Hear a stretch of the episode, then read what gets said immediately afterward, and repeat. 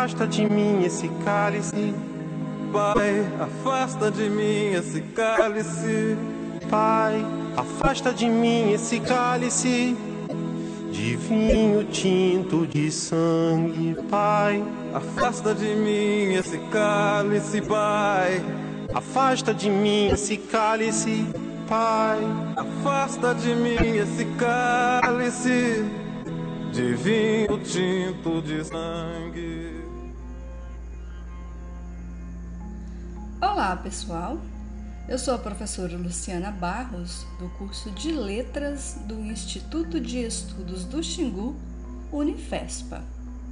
A partir de hoje, 25 de novembro, até o dia 23 de dezembro, o podcast Escritoras Paraenses estará apresentando a série Literatura e História, Eneida de Moraes e as Memórias Políticas da década de 1930 serão cinco episódios. Neles, vocês vão poder acompanhar alguns relatos de Eneida de Moraes, registrados em crônicas presentes na coletânea Aruanda, 1957, e Banho de Cheiro, 1962. Esses relatos irão trazer memórias da época em que a escritora Eneida foi, por algumas vezes, presa política. Nessas crônicas, Eneida fala das angústias, dos sofrimentos individuais e coletivos vividos por ela, por outras mulheres e por homens no Brasil da década de 1930, destacando episódios de violências ocorridos em uma sala da Casa de Detenção Pavilhão dos Primários entre os anos de 1935, 1936 1937 e 1938. Durante a década de 1930, Eneida de Moraes teve uma grande participação política no cenário brasileiro. Sofreu inúmeras prisões durante esse período devido à posição política e ideológica que tinha. A mais longa dessas prisões foi em 1935. Foi um ano e cinco meses na casa de detenção da rua Frei Caneca, lá no Rio de Janeiro. Junto com ela, na sala 4, estavam outras militantes presas, como a Maria Werneck de Castro e a Olga Benário, da qual foi intérprete na cadeia, já que a alemã Olga só se comunicava em francês. Este período foi imortalizado em suas crônicas e na obra Memórias do Cárcere, de Graciliano Ramos. Então, em homenagem a essa figura feminina tão importante para a literatura brasileira e também para a política brasileira, o podcast Escritoras Paraenses estreia hoje a série Literatura e História, Eneida de Moraes e as Memórias Políticas da década de 1930. O episódio de hoje traz alguns fragmentos da crônica Revolução de 1930. Vamos acompanhar então?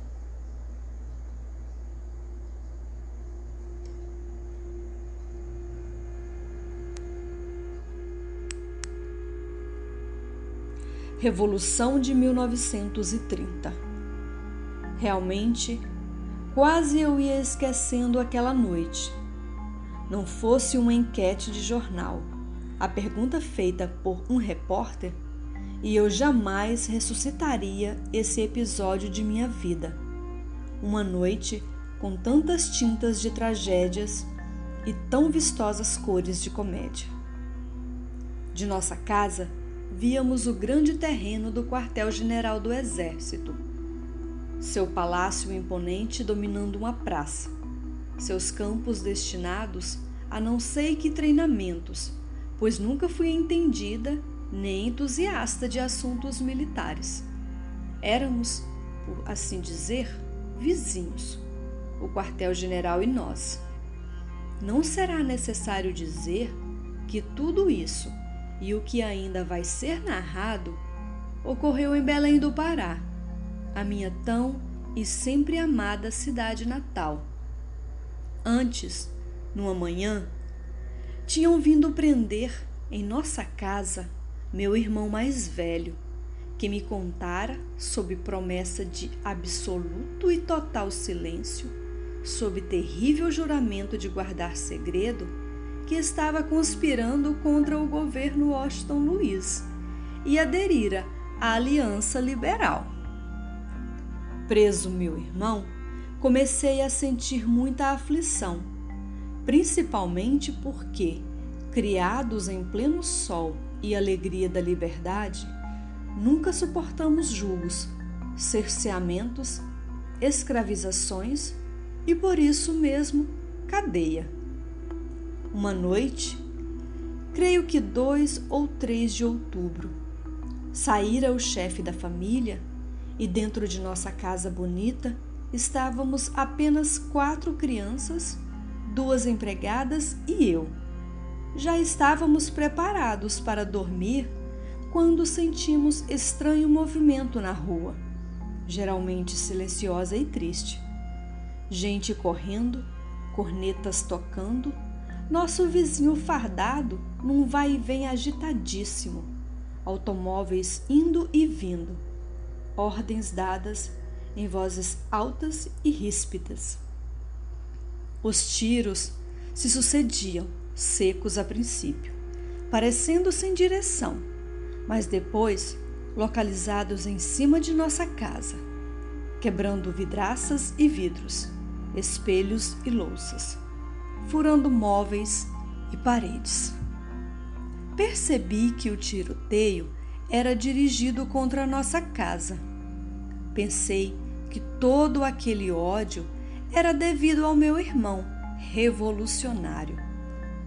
Sabes, dissera-me ele no momento da confidência, vamos ficar na história neste ano de 1930. Eu sou um revolucionário. A Revolução de 1930, para mim, é a história das primeiras calças compridas do mais amado e do melhor irmão do mundo.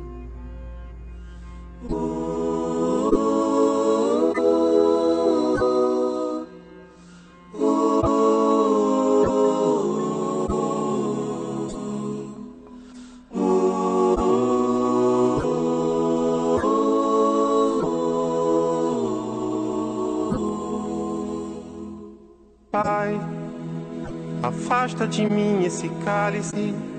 Pai, afasta de mim esse cálice.